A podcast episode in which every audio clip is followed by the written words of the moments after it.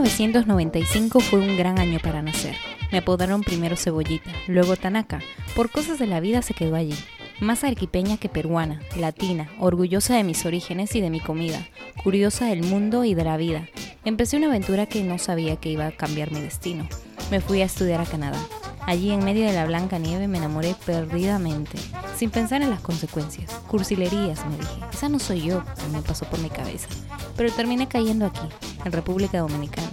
Bienvenidos a Criterio Inmigrante, podcast de los mil y un consejos de mí, Tanaka, la inmigrante.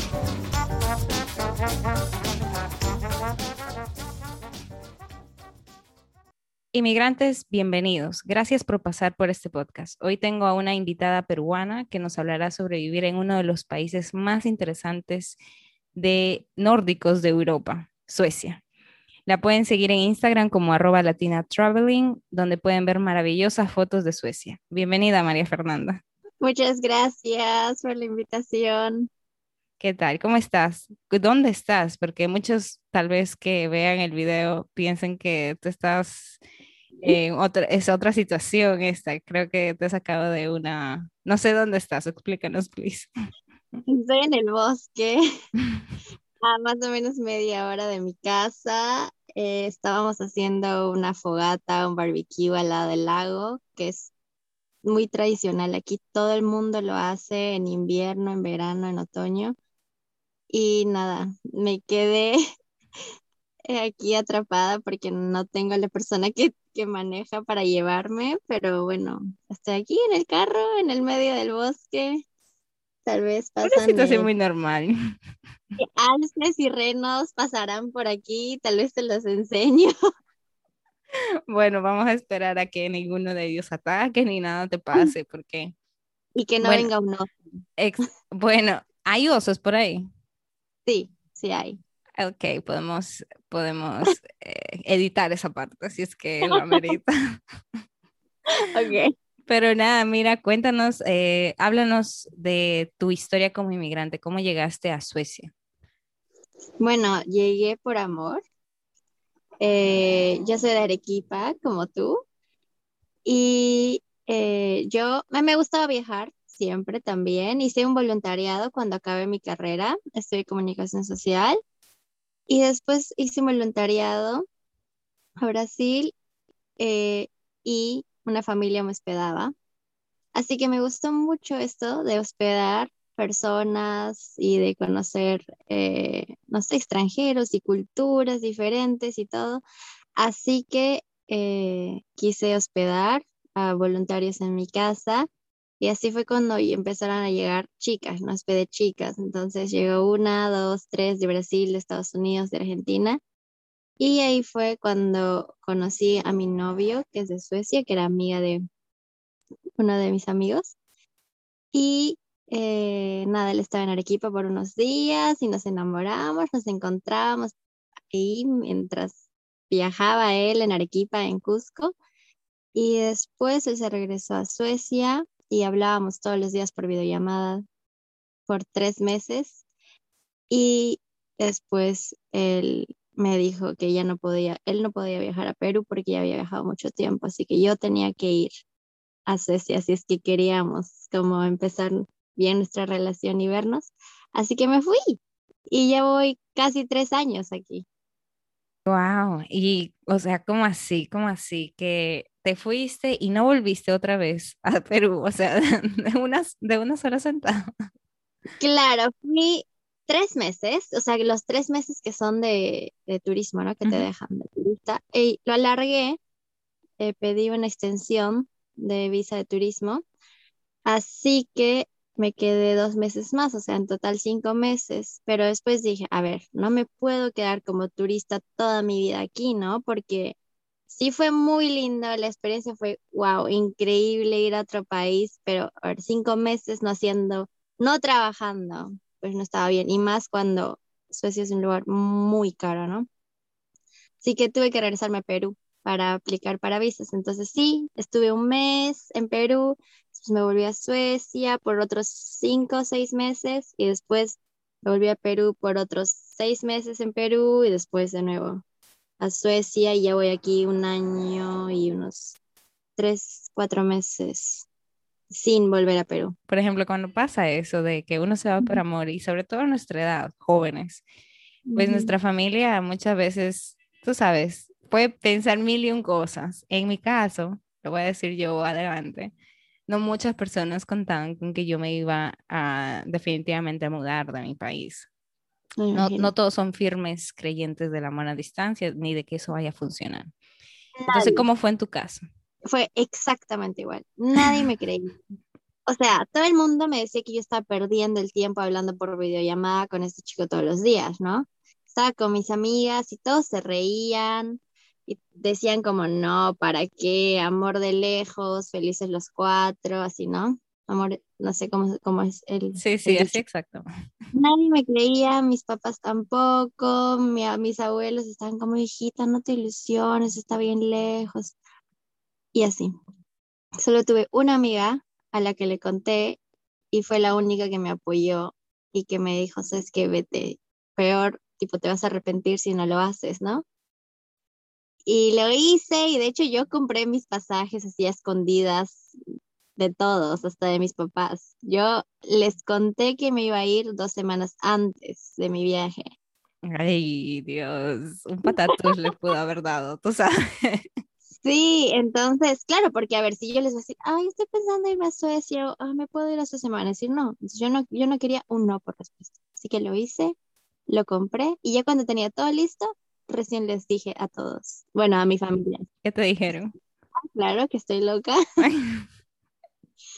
Pero de hecho me, sorprendió mucho la respuesta de mi mamá, que fue como, eh, ya me lo esperaba, pero no sabía que iba a ser tan pronto, porque mi mamá, bueno, mi papá, los dos me veían hablando todos los días por cuatro o cinco horas con alguien, ¿no? Y él, ellos ya habían conocido a Marcos, mi novio, pero solo dos días, nada más. Pero como, bueno, yo ya me había ido a estos intercambios, es como que ya sabían que no me pueden como amarrar, como que ya saben que si yo quiero algo lo voy a hacer. Y, una pregunta, una pregunta. ¿Tú cuántos años tenías cuando tomaste esa decisión? 24 espérate, espérate, María Fernanda. ¿Cuántos años tú tienes ahora? 27. 27. Sí. Bueno, la verdad es que a los 24 ya uno, ¿qué te digo? Ya puede tomar sus propias decisiones. Tú ya habías terminado tu carrera también a esa edad. No, mi carrera, yo ya estaba trabajando, entonces no había algo que me, no sé, que no me dejaba ir ya había terminado mis estudios, ya estaba trabajando y justo yo había renunciado a mi trabajo para empezar otra cosa y ahí fue cuando lo conocí. Fue como justo en ese trance en el que yo ya no iba a trabajar y que iba a buscar algo nuevo. Y en ese momento, entonces es como que ya, o sea, ya terminé todo, ¿no? Y obviamente eh, yo ya conocía a Marcos, o sea, no como que me iba a ir a lo, a lo loco, ¿no? Aunque era otro país por completo, pero supongo que confiaron en mí y pues funcionó. ¿Tú conociste en ese interludio de a los papás de, de tu novio cuando llegaste? A toda su familia y a todos sus amigos me presentaba por videollamadas siempre, pero cuando llegué fue cuando los conocí ya en persona. ¿Y cómo fue? ¿Cómo fue conocer toda una familia de Suecia? ¿Qué te chocó conocer? Ala, siempre voy a contar esta historia como el choque de, no sé, cultural, por así decirlo, porque todos sabemos lo que es la hora peruana, o bueno, muchos saben de los que están en Perú, que tú dices a las 4 de la tarde, pero va a ser cuatro y media, ¿no? O si invitas a alguien a las 5 a tu fiesta, van a llegar a las 6. Entonces, eh, y esto de que, ah, en 5 minutos llego, ¿no? O en 10 minutos estoy ahí, eso es como mentira. 10 minutos quiere decir que va a estar en 20 o en 30. Entonces, me pasó que la primera vez que los iba a conocer, nos habían invitado a almorzar. Y Marcus me dijo, mis papás ya salen, van a estar aquí en 10. Y yo como, ya, en 10, no va a ser en 10. Como solo pensé eso, ¿no? No dije nada. Y yo como, ah, ok. Y yo estaba en pijama y me decía, pero llegan en 10 y yo como, ah, ya. Entonces seguía como arreglándome, pintándome así, ¿no? Y te juro que pasaron nueve minutos, nueve y ya estaban afuera. Y yo así como, no estoy lista porque quieres estar toda linda, arreglada, ¿no? Para conocer a los papás y no estaba lista y, te, y él me dijo, pero te dije que llegan en 10 y yo como, sí, pero no pensé como realmente iban a ser 10 minutos. Así que pues nada, me tuvieron que esperar como 10 minutos ellos más a que yo esté lista y fue muy vergonzoso, pero nada, los conocí y ese día solo conversábamos, no fue como sentí un gran choque cultural, pero sí eh, hablan inglés, es lo bueno que hablan inglés y yo hablaba inglés, así que eso fue muy bueno, porque de ahí el sueco es muy, muy, muy, muy difícil. Y claro, o sea, todo bien cuando hablábamos, pero sí, cuando ellos empezaban a hablar entre sueco, yo estaba así como perdida totalmente. Claro, claro. Eh, María Fernanda, ¿y tú dónde aprendiste inglés? Digo, para que, para todos los que son peruanos y quieren, tú sabes, aprender inglés. De hecho, lo, o sea, lo que te enseñan en el colegio, ¿no? De ahí en la universidad, tienes que tener el inglés para acabar tu carrera, no hasta el nivel básico. Y creo que hasta ahí yo fui, sabía un poco, pero no podía hablarlo. Y, no sabía cómo conjugar todas estas, oraciones. Y yo siempre decía que yo siempre hablaba en presente. Cuando llegué aquí siempre hablaba en presente. No podía hablar en pasado ni podía hablar en futuro, solo hablaba en presente todo, pero me entendían. Y realmente fue cuando hice este voluntariado que me fui a Brasil y estaba trabajando con una alemana y que la alemana no hablaba ni portugués ni español, solo era inglés y yo no hablaba inglés. Entonces fue, wow, fue una locura. O sea, todo era Google Translate y ella me enseñaba un poco y al escucharla y al tener que hablar, o sea, la necesidad de comunicarte es lo que me hizo aprender. Claro. Y después quise seguir practicándolo, así que yo hospedé a una chica de Estados Unidos y ella no hablaba mucho español, solo un poquito. Entonces ahí fue cuando, cuando practiqué más, porque tenía que comunicarme con ella. Mm. Así que realmente fue de muchos años, o sea, todo lo que todos los estudian el inglés, pero te queda, o sea, definitivamente te quedan muchas cosas y una vez que ya estás hablando es como que, no sé, solo lo aprendes. Yo realmente solo lo he aprendido practicándolo con alguien pero no es como que he tenido clases intensivas de inglés para algo, solo nada me lancé. Wow. ¿Y qué dices de, de ahora? O sea, tu inglés me imagino ha mejorado muchísimo también. Sí, definitivamente, definitivamente. Desde que llegué aquí a Suecia hasta ahora, que ya van a ser tres años, sí, muchísimo. Eh, ya puedo hablarlo súper bien, puedo entender todo, veo absolutamente todo en inglés porque no hay otra cosa aquí, ¿no? Pero sí, ya, ya aprendí mucho. De hecho, los amigos de Marcos y mis amigos me dicen que no pueden creer cómo he mejorado, ¿no? En todo este tiempo, pero sí se puede. Así que ahora que ya aprendí el inglés, estoy intentando aprender sueco. Uh, ¿y qué tal? Eso, ¿cuándo tú aprenderías y cuánto tiempo tú crees que te tomaría? Realmente no sé, pero ya puedo hablarlo, pero no mucho. Puedo hablarlo un 20, 30%. Eh, y entender puedo también un poco más, digamos un 50% entiendo. Mm, ya, porque yo primero quería mejorar en mi inglés y después aprender sueco. Entonces, ahora sí estoy llevando clases de sueco. Y mm. entonces esas clases sí me han ayudado mucho, mucho pero la cosa es que no tengo la necesidad de hablar en sueco porque puedo comunicarme en inglés y todos hablan en inglés, entonces eso no me ayuda. Pero bueno, no le digo como háblenme en sueco y a ver, voy a intentarlo. Y, ya, sí, ya estoy aprendiendo y yo creo que si sigo en mis clases, las empecé en diciembre y de diciembre he mejorado mucho. Así que yo creo que si estás en clases seis meses y después practicas conversando con otras personas, yo creo que se puede aprender. Realmente es la práctica lo hace todo. Es súper cierto. Aparte del sueco y aparte del inglés, ¿qué diferencias ves respecto a, Perú en Suecia? Bueno, como dije, la puntualidad. La puntualidad aquí es increíble. Te dicen que llegues a las 7, pero acá llegan a las 6 y 50, o sea, 10 minutos antes. Incluso. Eh, la puntualidad, la seguridad.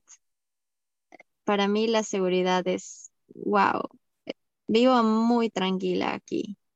A pesar de que Arequipa no es tan peligroso, eh, es increíble acá. Acá la gente deja las puertas de sus casas abiertas.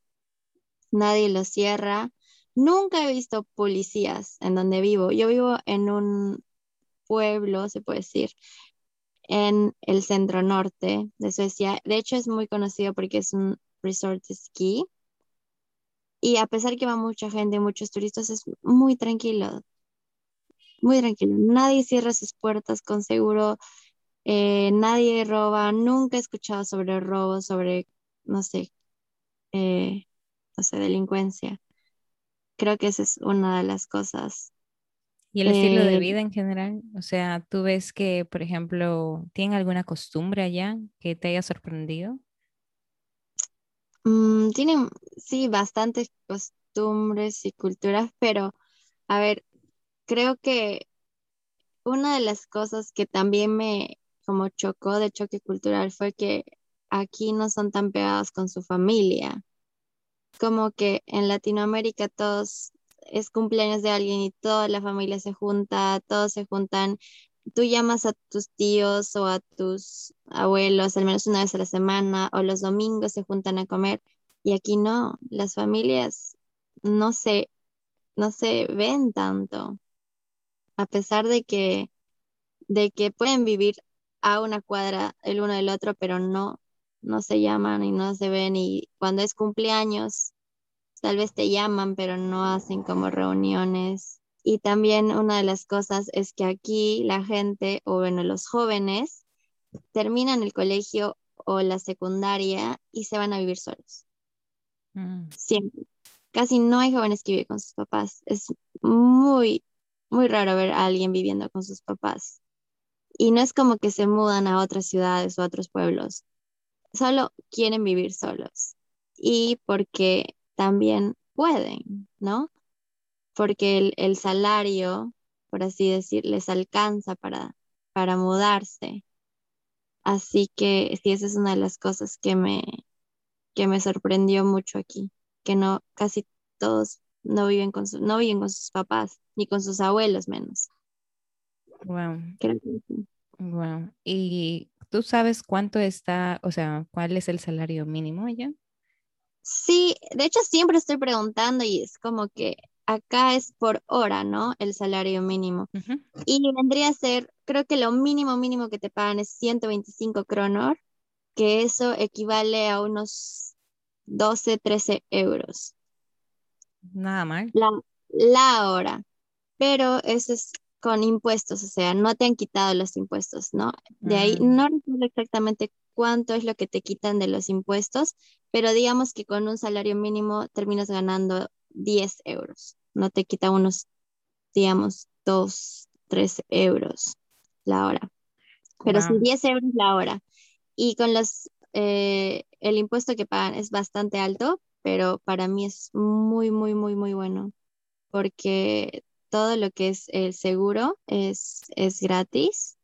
Solo digamos que necesitas pagar algo al, al año, que es muy poco, y después tienes seguro. Y también eh, la educación. Las universidades son gratis, en los colegios, así que es, una locura, ¿no? Porque en Perú tú tienes como que pagar para estudiar, así como en una buena universidad. Y, y acá el Estado te, te paga prácticamente para que estudies, te ayuda. Wow, es cosa de aprovechar solamente y saber ese tipo de datos. Yo, eso existe en varios países de Europa, pero esto abre la puerta a otro país. ¿Hay algún tipo de estereotipo que tú hayas visto que tengan en, Suecia? ¿O no has visto mm. ningún tipo de estereotipo ni nada de eso? No, realmente no. La gente es como cualquiera, hay de todo, o sea, no, no es como que digamos, siempre dicen, ay, los europeos son fríos, ay, los europeos son... Y sí hay muchos, pero en otros lugares también hay, así que creo que no, todo ejemplo, todos estos estereotipos de cómo son los europeos o los nórdicos o... Eh, no, no, no creo que nada es cierto. Claro, no, es que depende también de cómo es eh, la misma crianza, o sea, de cada familia. No todas las familias son iguales. ¿Llegaste entonces ya a acoplarte? ¿Tú dirías que te acoplaste? Yo creo que sí, ya. Y, y más ahora último, en estos últimos meses. Eh, antes sí me sentía como, no sé, como temporadas, ¿no? Como, ay, sí me gusta estar aquí, tengo amigos, está genial todo, ¿no? Y después llega el invierno y es como mucho frío y no quieres hacer cosas, la oscuridad, y es como, wow, yo no quiero hacer nada. O como, no sé, son muchas cosas, si tienes trabajo o no, muchas cosas cambian, pero yo diría que sí. Y de hecho, esa es una de las cosas que yo quería decir sobre el lugar donde vivo, porque eh, es muy singular o sea, toda esta parte del de, el norte de Suecia, porque nosotros, eh, todas las temporadas son muy marcadas, las estaciones son muy marcadas, y por ejemplo, en el invierno nosotros tenemos solo cuatro horas de día, nada más. Entonces, como que amanece a las 10 de la mañana y anochece a las 2 de la tarde ya. Mm. Entonces, eso hace que no sé, sea medio difícil, ¿no? Claro. Pero, y es muy frío donde yo vivo, o sea, es como que hemos llegado a menos 30 este invierno. Menos 30, sensación de menos 32, menos 25, o sea, muchos días, no es como un día, muchas semanas de menos 25, menos 20. Es muy frío, es como que sales y tu cabello se pone blanco, tus pestañas, todo, estás congelada. Es una locura. Y de verdad, por eso mismo, ¿no te choca todavía el invierno o lo disfrutas? Me chocó, claro, cuando llegué, ¿no? Que yo llegué en verano y yo pensé como, ah, bueno, es verano, voy a utilizar vestidos, shorts, polos, es verano. Y llegué y sí, utilicé eso dos días y al día siguiente empezó a nevar y era dos grados. Y yo como, es verano. Y al día siguiente, 5 grados, 7 grados, 10 grados, y yo estaba congelándome. Yo utilizaba casacas de invierno en el verano, porque resulta que su verano aquí es una semana nada más. Y siempre dicen acá eso, dicen, el verano es la mejor semana del año. Porque, porque solo es 10 grados y después puede subir a 30, pero después puede bajar a 5, entonces no es el verano que yo esperaba. Y sí me chocó mucho, me chocó mucho, mucho. No quería hacer nada, no quería salir porque solo tenía frío. Pero me acostumbré y aquí hay una frase muy sueca que es, eh, de hecho creo que de toda Escandinavia, que es, eh, no hay mal clima, solo mala ropa. Bueno, creo que aplica, la verdad, porque sí, eso es cierto. ¿Tú te llevaste algún tipo de ropa de alpaca ya o, nada de eso? No llevé nada, porque yo pensé que iba de verano, entonces no me llevé nada caliente, absolutamente nada. Ay, Dios. Ay, ay, ay, ay, ay, ay. Bueno, ya ustedes saben, todos los que están oyendo, que si van a Suecia, solamente es una semana de verano. Eso es increíble. en el norte, pues, ¿no? En el centro norte. En el sur es un poquito más caliente, pero tampoco no es el verano que todos creen, porque hay muchos días con lluvias y nublados. Entonces es muy diferente al verano que tenemos en, en Sudamérica, por ejemplo. Claro que sí. Claro que sí. ¿Qué te gusta entonces más de Suecia, realmente? De Suecia, creo que diría del donde yo vivo exactamente donde yo vivo, porque como dije, es en resort de esquí y entonces es como que toda la gente, en vez de que haga frío, o sea, en vez de que se queden en sus casas porque está haciendo frío, porque está nevando, porque estamos a menos 30, es cuando la gente más sale. Más sale, se van a esquiar, hacer snowboard. Eh, y también están las auroras boreales. De hecho, yo puedo ver las auroras boreales desde mi ventana y me ha tocado verlas desde mi ventana y desde mi balcón. ¡Qué bello! ¡Qué bello! No, que yo sé, yo vi tu Instagram y la verdad es que aparecen unas fotos increíbles. increíbles, sacadas de una película, porque eh, la verdad es que tú tienes una muy buena vista desde ese balcón. Muy buena. no, lo amo, lo amo, no me quiero mover de ahí nunca. Una de las excelentes, mejores vistas que yo he, que realmente eh, muchas personas creo que pueden envidiarte por eso. Wow, wow, me siento súper bien. muy hermoso y lo más loco es poder ver estas auroras boreales. De verdad, es increíble, porque mucha gente viaja, no sé, a otros países, a otros continentes, solo para ver las auroras boreales. Y aquí las personas lo pueden ver desde su ventana. Es, es muy lindo, verdad. Y creo que una de las otras cosas que me gusta de aquí es el verano, porque si bien es medio loco el clima, el clima es todo lo contrario a invierno. O sea que el sol nunca se oculta. Por tres meses no existe la noche, no existe la oscuridad. Wow. O sea, es como que 12 de la noche y es de día, 1 de la mañana es de día, 11 de la noche es de día, 4 de la mañana es de día, no hay oscuridad. Y eso es una locura, porque estás a medianoche y ves el sol así como, como que va a atardecer y ves todo como anaranjadito así y después vuelve a subir y ya a la una, dos de la mañana ya está arriba de nuevo. A cualquier persona creo que eso podría afectarle, porque muchas personas, tú sabes, seguían por, por, al menos yo, yo soy de las personas que seguía por, si hay oscuridad, pues me toca dormir, mis ojitos ya se van cerrando y, y, en la mañana igual, o sea, si veo sol, yo ya no puedo dormir con, con sol y eso es lo que me despierta, entonces eso sería un poquito complicado ya. Fue, fue muy complicado. Recuerdo que yo despertaba, no sé, 3 de la mañana, digamos, de set y mi cabeza es como, ah, son las 8 de la mañana, ya me tengo que despertar, 9 de la mañana. Y de la nada eran 2 de la mañana y yo como, what? O sea, era una locura. Yo estaba bien confundida con, con las horas, pero nada, todos se ponen estas cortinas negras y todo bien, ¿no? Claro, claro. Eh, ¿Aproximadamente cuánto cuesta un vuelo hasta Suecia? Desde de hecho, a mí, cuando yo me compré mi, mi primer pasaje, yo no sabía cómo viajar, o sea, no sabía cómo encontrar vuelos baratos ni nada, no solo quería irme. Y me costó bastante caro. Solo de Lima hasta Suecia me habrá costado unos, no sé, 700 dólares, más o menos. Mi amor, eso es súper barato. Mm, para mí fue muy caro. Porque, porque he encontrado una forma de, de viajar muy barata. Y esa es, uno, sin maletas, no lleven maletas, solo una bolsita con lo importante y llévate tus zapatos puestos y otro par de zapatos amarrada a la mochila y después pocas cosas, no vas a necesitar más cosas. Bueno, entonces, primero de Arequipa me fui a Santiago de Chile porque me sale más barato irme desde Santiago hasta Europa y me acuerdo que salió estas promociones de JetSmart eh, que es que hay vuelos eh, Arequipa a Santiago directo, ¿no? Y también de Lima, y no son muy caros.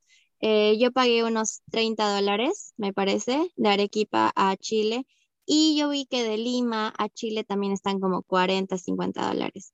Y de Chile yo me compraba un pasaje es en las aerolíneas low cost, no, o sea, siempre me dieron las low cost, que son muy baratas, no incluye la comida, son 14, 15 horas de vuelo y no te van a dar nada de comer, no te van a dar ni un vasito de agua, pero tú te llevas tu botellita, te llevas tus sándwiches, te llevas tus, no sé, tu pasta con albóndigas que yo lo he hecho en el avión y normal. Y te ahorras mucho dinero. Yo compré un pasaje, de hecho, como tres veces, que me costó, eh, uno me costó 200 90 dólares, sí, me parece. Hasta España y de España encontré un pasaje de 15 dólares hasta Suecia. Entonces yo me he ido por, la verdad que como dos, tres veces me he ido por 300 dólares. Un vuelo de ida nada más. Y de vuelta me costó lo mismo, ¿no? 300. Entonces 600 ida y vuelta. ¡Guau! ¡Guau! Espérate. Vamos a hablar de ese JetSmart, que tú me dices que hay un, eso es como un vuelo low cost también. Sí, sí, sí, ese es de esos que van de Arequipa, de Lima hasta Santiago de Chile, porque por algún motivo es más barato viajar de Chile a Europa que de Lima. De Lima es muy caro. También te puedes ir de Colombia porque también es más barato. De Lima he encontrado pasajes, pero sí como un poquito más, como a 400 dólares o 390. Pero la forma en que yo he encontrado es como entrar a páginas. Eh, tengo dos páginas que son kiwi.com y otra que se llama momondo.com y entonces yo busco fechas, ¿no? También no tienes que tener una fecha como exacta, exacta, como tienes que ser flexible. Por ejemplo, me quiero ir en diciembre, entonces tú agarras y buscas todas las fechas, qué fecha en diciembre es más barato. Y hay una cosa que tú pones como poner alerta. Entonces, escribes tu email y ellos te mandan un mensaje cuando, cuando el precio baja. Entonces, en ese momento que te mandan un mensaje y te dicen, oh, ha bajado 50 dólares, a ese, en ese momento lo tienes que comprar.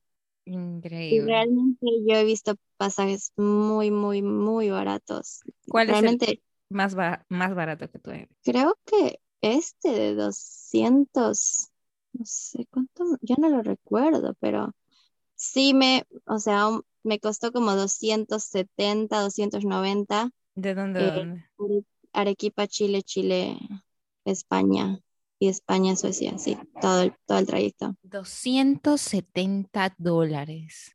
sí, 270, 290 fue todo. Fue muy barato. Y no sé por qué, pero siempre son las mismas fechas que están muy baratos. Siempre son la primera semana de diciembre y la primera semana de mayo.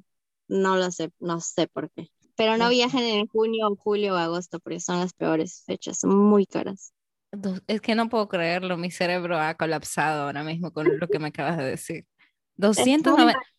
Mira, es que me duele porque, verdad, que yo he tenido una, una, em, una relación a distancia y el vuelo, uno se imaginaría que República Dominicana cuesta súper barato porque queda en el mismo, en el mismo continente pero no, eh, a mí me, o sea, aproximadamente cuesta 700 dólares. A mi novio en alguna oportunidad por una emergencia le costó aproximadamente mil.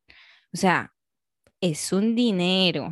Y en Latinoamérica tan solo. Entonces, yo no sé por qué Perú, por qué Perú es tan caro también. No, tampoco. Pero es la cosa, como digo, es cómo buscar y ser muy flexibles con, con tus pasajes, ¿no?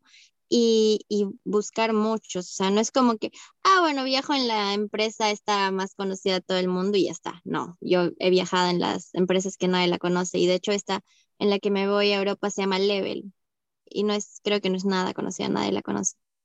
Y es muy buena, es como cualquiera, o sea, es low cost, pero es el mismo servicio, exacto. Es exactamente lo mismo. Y si tú pagas por la comida, es que o sea, solo pagar por una maleta son 60, 100 dólares más. Y entonces tú piensas, ¿no? A ver, llevo mi maleta y mis cosas innecesarias o pago 100 dólares más. Entonces ahí está, depende de uno, ¿no? ¿Qué es lo que quiere? Yo quería viajar y, y no me importaba qué me iba a poner y si tenía que mm, ponerme la misma ropa cinco veces, pues me la pongo. Exacto. Y obviamente no es como una mochila súper chiquita, ¿no? Es como bastante grande. Y yo he viajado con, con mi maleta chiquitita a todos lados. Y aparte que se te hace más fácil porque si tienes escalas, entonces te puedes ir a pasear a cualquier lugar. No tienes que estar pensando dónde dejo mis maletas ni nada de eso, ni preocuparte por estar con maletas, solo una mochilita. Exactamente. Yo, mira, soy de tu equipo. soy bastante minimalista al momento de viajar. No me gusta andar con mucha cosa que realmente, como tú dices, no la voy a necesitar, es un outfit para ese día en particular. Yo me, ahorro muchas preocupaciones, uno se ahorra muchas preocupaciones. Realmente, claro, porque yo viajé la primera vez con una maleta gigante, nunca más la, la volví a llevar a Perú, o sea, la dejé ahí para siempre, porque me di cuenta de que al final la mitad de ropa que llevé ni siquiera me la puse. Entonces, no servía y me di cuenta como qué tonta fui todo este tiempo al haber viajado con maletas gigantes, ¿no? Exacto. Y sobre todo un país así como el, el, que es Suecia, o sea, donde tienes que comprar ropa muy abrigadora y donde obviamente esa ropa abrigadora tú no la vas a encontrar en Perú porque en Perú, dime, ¿quién esquía? Nadie esquía. Esa ropa no está como para ese mercado. Entonces, tú tienes que ir a Suecia para comprar eso. Eso es muy cierto, porque yo tenía, claro, me llevé de Perú cuando ya sabía que iba a venir en invierno, me traje mis casacas y mi novia así como, a ver, eso, eso no te va a calentar, eso es lo que primavera. Y yo como, pero es mi casaca la más abrigadora que tengo, ¿no? Y me dice, bueno, eso no sirve acá. Y yo lo utilicé y fue como, wow, realmente no sirve porque acá sí son como especiales y no, y no necesitan ser caras. Sí, hay muchas caras, pero yo he aprendido porque, a ver, cuando yo llegué aquí todo me parecía obviamente caro, entonces yo no voy a pagar lo que pagan aquí los suecos. Así que yo todo me lo compraba en tiendas de segunda mano y hay muchísimas tiendas de segunda mano. Y no es así como, ay, qué, ay, qué vergüenza que me voy a comprar en segunda mano. No, es tan normal todo el mundo. Es como estás con tus amigas. Ay, vamos a la tienda de segunda mano. Ay, sí, vamos. Y es, aquí es súper normal ir a tiendas de segunda mano y están, regalan y venden cosas muy, muy baratas. Así que sí, si se vienen aquí, las tiendas de segunda mano hay por todos lados. Ahora que tú lo dices, no mucha gente sabe eso. A mucha gente todavía le da un piquismiquis con eso de segunda mano. Y sobre todo somos nosotros los que, yo no sé por qué razón, los latinoamericanos siempre somos como que con la mejor ropa, somos mucho de cómo nos ven y cómo somos percibidos. En cambio, en, esos países nadie, nadie piensa así. O bueno, muy poca gente. Y en Canadá a mí me pasó exactamente lo mismo. A mí me llevaron, eh, la señora con la que yo vivía eh, en mi homestay, eh, me llevó a una tienda de segunda mano y yo estaba como que, pero ¿cómo así? ¿Cómo? ¿Cómo? Pero mi chip empezó a cambiar y me dijo, no, pero dime, o sea, la misma ropa te va a servir y tú no puedes seguir con la ropa que tú tienes aquí, o sea, no con la ropa que tú has traído será abrigadora, todo lo que tú quieras, pero hay ropa especial para eso.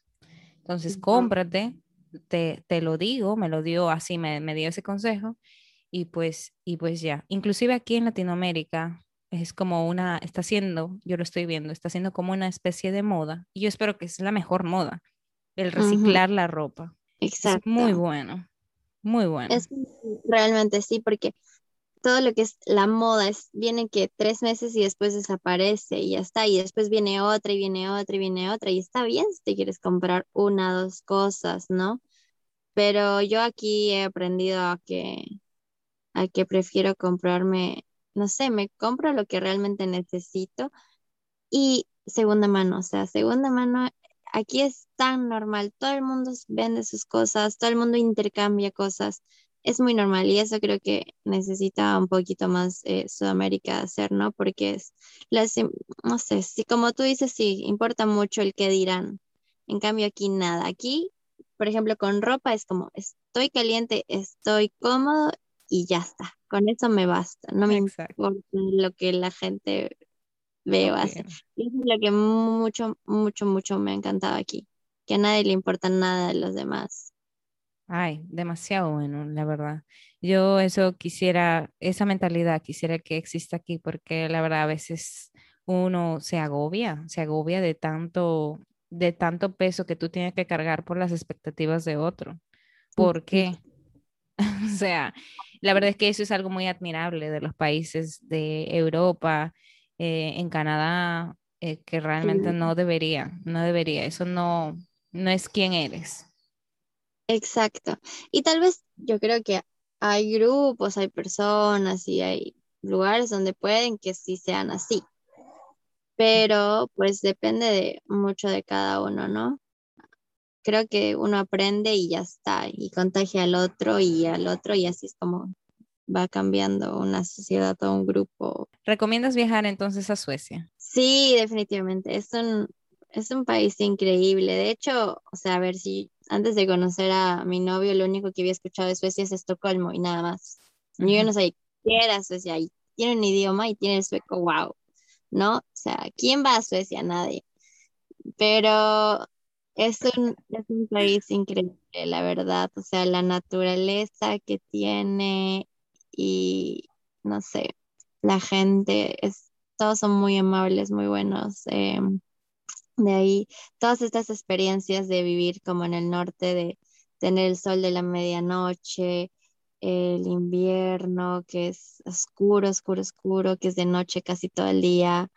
Em, nada, las auroras boreales, que son, wow, es increíble. Yo creo que es conocer, no sé, es, es otra cultura por completo, o sea, muy diferente a los países, no sé, Alemania, Italia, Francia, todo el mundo siempre quiere ir ahí, pero venir acá es, es otra cosa. Los, bueno, los países de nórdicos, ¿no? Noruega también.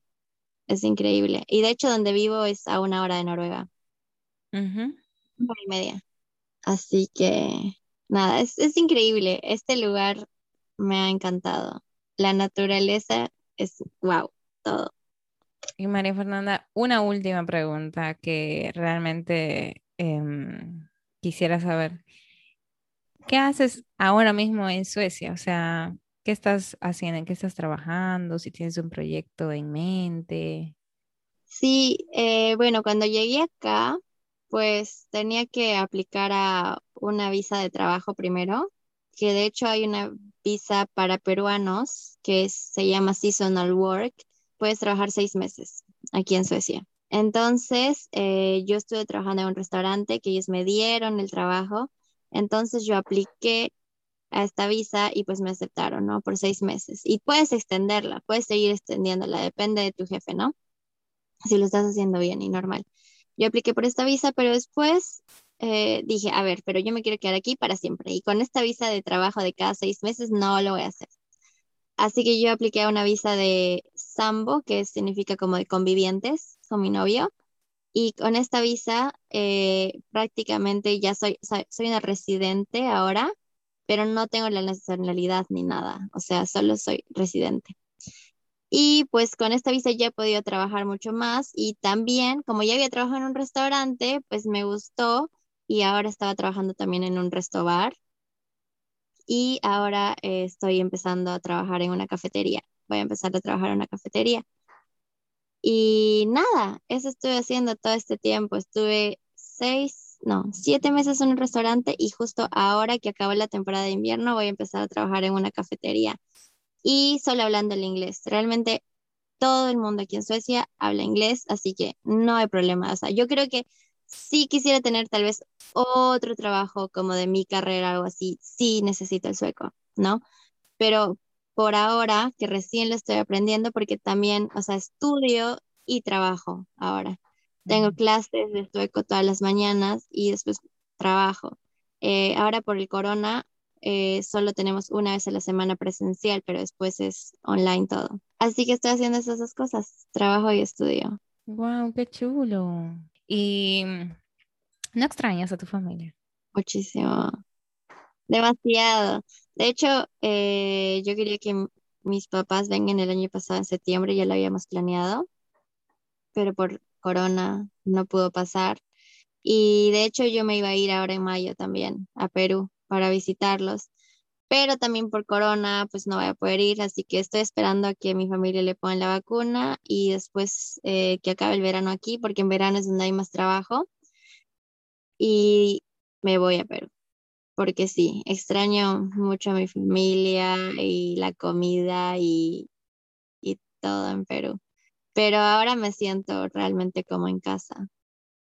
O sea, sé que esta es mi casa y solo quiero traerme a mi familia, de hecho. Como que si mi familia, ya, no necesito más, me puedo quedar aquí para siempre. Eh, creo que cada inmigrante desea eso, traer su propia burbujita a donde está. Exacto. Em, ¿Tú cocinas comida peruana? ¿En, en dónde, dónde vive? Ah, eh, un poquito. De hecho, creo que esa es una de las cosas que también eh, hubiera dicho del choque cultural, porque acá no existe el machismo para nada, cero. Todos los hombres, toda la gente, todos son feministas y no como radicales, ¿no? Pero no existe el machismo para nada. O sea, aquí he visto cómo hombres y mujeres son iguales y el hombre hace exactamente lo que una mujer puede hacer y la mujer hace lo que un hombre puede hacer. Ese sería el mundo social, eh, una sociedad casi perfecta realmente. Sí, las mujeres pueden tener los mismos trabajos que tiene un hombre, no sé, pues, hay este como sacerdotes mujeres también aquí, eh, hay como, eh, no sé, manejan los buses, los tractores, la policía, las ambulancias, o sea, todo, ¿no?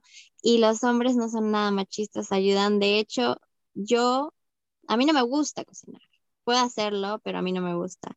Entonces, en estos tres años viviendo con mi novio, él es el que cocina desayuno, almuerzo y cena todos los días. Y él no tiene ningún problema con hacerlo, la verdad. Y él y mi familia le me, me dice, ¿no? Como, pero María Fernanda, tienes que ayudarle, haz algo, tienes que lavar, tienes que limpiar, tienes que hacer esto. Y él les dijo, yo también tengo manos, tengo pies, así que yo puedo hacer exactamente lo que ella hace. Y desde ese día no toqué la cocina. y él hace todo y, y la verdad es que eso es wow, eso es increíble, porque mi familia como, ay, ¿qué vas a almorzar, no? Cuando estamos haciendo videollamada, y yo como, ah, Marcus me ha dejado ya el almuerzo hecho, entonces, Marcus mm, me cocina la noche anterior y me deja tuppers para calentarme para mi almuerzo. No, pero eso también tiene mucho que ver la independencia, o sea, por, eh, ¿él cuántos años tiene? Él también tiene mi edad, 26, bueno, unos meses tiene unos añitos viviendo solo, tú sabes. Entonces, donde ha tenido que aprender a cocinar, a lavar. A... Mm, exactamente eso. ¿Por qué todos son así? Porque todos se mueven de sus hogares y se van a vivir solos, entonces tienen que aprender. Él puede hacer absolutamente todo. Y claro, como yo he vivido con mi familia toda la vida, no he tenido la necesidad de hacer estas cosas. Ya sola sí tuve que aprender. Yo te, lo yo te recomendaría que sí aprendas a cocinar por si algo, algún día algo pasa y él se enferma, no sé, etcétera, pero, pero eso es como persona individual, no como mujer, no como, eh, o sea, como mujer, ¿qué te digo? Siempre, siempre es crucial, tú sabes, para caer a la familia bien, al menos aquí en Latinoamérica, uno tiene ese chip he tenido que hacer mi comida peruana porque, claro, lo extraño, ¿no? Entonces, sí, claro, de vez en cuando yo hago mis lomos saltados, a la familia le, les encantó el lomo saltado y la causa, lo aman. Y aprendí a hacer el suspiro la limeña, he aprendido a hacer muchos, muchos platos peruanos que yo no lo, no lo había hecho en Perú, obviamente, la papa la huancaína, eh, no sé, tantos platos, pero sí, o sea, cuando es peruano, yo sí quiero cocinar porque uno se antoja. Y sí, sí, sí, sí. Aparte de eso, eh, tú sabes, mucha gente viene a Perú por la comida. O sea, ese es creo el gran, la gran parte turística que podemos decir y podemos estar bastante orgullosos de decirlo. Somos la, bueno, podríamos decir que los mexicanos también tienen una buena gastronomía, pero Perú tiene una gastronomía increíble. Y Arequipa, de donde venimos, tiene más de 60 platos típicos, tan solo en Arequipa. Para mí, los platos de Arequipa son los más ricos de todos, todos, todos, la verdad. De Perú, que es uno de los países más gastronómicos y con buenos platos, Arequipa, la ciudad arequipeña, tiene uno de los mejores platos a nivel internacional, diría yo. Sí, exacto, exacto. Así que sí, eso sí tenía que hacerlo sí así, cocinar ah, peruano y arequipeño, su pastel de papa con rocoto relleno. No hay rocoto relleno, pero con tomate o con... con pimentón. Exacto. Claro. ¿Y cuál es la comida más eh, popular allá? O sea, la comida que uno ve en Suecia. Aquí siempre te van a decir que son las albóndigas con puré de papa y y como con un, em, como mermelada, que es del lingon, que no sé qué fruta es, no la he visto antes. Pero sí, eso es como lo más sueco que hay. Las albóndigas suecas son muy conocidas, todo el mundo sabe que aquí las albóndigas suecas con puré de papa es lo más famoso de Suecia. Pero tienen, no sé, mucha variedad de comida. Sus platos tradicionales son mucho con salmón, comen mucho caviar, mucho salmón, mucho eh, camarón. Comen mucho de esos. Wow. Wow. Bueno, por último, María Fernanda, quería decirte que la, verdad es que es, un, es muy bueno que tú estés por allí para dar este podcast primero, por dar el tiempo para poder dar este episodio y para que otras personas conozcan la historia de cómo es una persona latina en Suecia. ¿Tú podrías darnos unos consejitos para cualquiera que quisiera ir a inmigrar a Suecia? Wow. Pues no asustarse, eh, no, no sé, no tenerle miedo a los choques culturales o al, o al idioma o al clima, no sé, no hay que, no hay que asustarse y no hay que tomarlo todo como una experiencia. Si el clima es malísimo y es invierno y es muy frío todo el año y así, es toda una experiencia. Ya eso es una experiencia, vivir, no sé, la nieve y no sé, menos bajo cero y todo. Y el sueco, o sea, sí, el idioma es bastante difícil comparado con el español, es muy difícil, muy difícil, pero se aprende, todo se aprende. Y si no, pues puedes aprender el inglés y con el inglés creo que es suficiente para estar aquí o para, no sé, empezar, ¿no? Y con la gente, pues es depende de cómo tú eres y cuánto, cuán abierto estás a conocer nuevas culturas, a conocer gente diferente y todo eso. Depende, creo que depende mucho de cada uno. Pero lo que yo siempre digo es como hay que tomar todo como una experiencia. Eh, por más que, no sé, que sea raro, que no te guste o que sea difícil, solo tómalo como una experiencia y y siempre a mí me sirve pensar como, wow, nunca me hubiera imaginado poder vivir en, un, en otro país y qué privilegio, ¿no? O sea, qué genial poder estar viviendo esto y, y pienso mucho en mi familia como, eh, wow, a ellos les encantaría estar viviendo esto y yo lo estoy haciendo. Así que ya sentirte bien de que estás tomando el primer paso saliendo de tu zona de confort. Creo que con eso ya uno debe sentirse súper orgulloso. Así que si se quieren ir o quieren probar vivir en otro lugar, solo háganlo, ya sea aquí o en la China o donde sea. Háganlo porque es una experiencia increíble, te cambia, te cambia todo, te cambia tu manera de pensar y todo, todo, pero para bien. Yo creo que siempre para bien.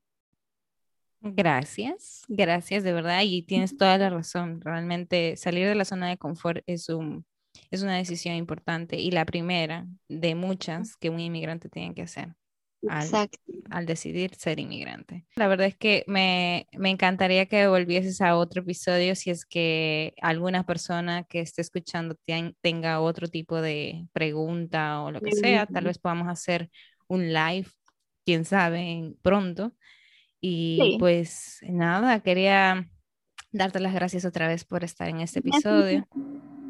Y yo quiero escuchar tu historia. Supongo que también está en tu podcast tu historia. Eh, partecitas todavía, partecitas. Me falta contarlo al 100%.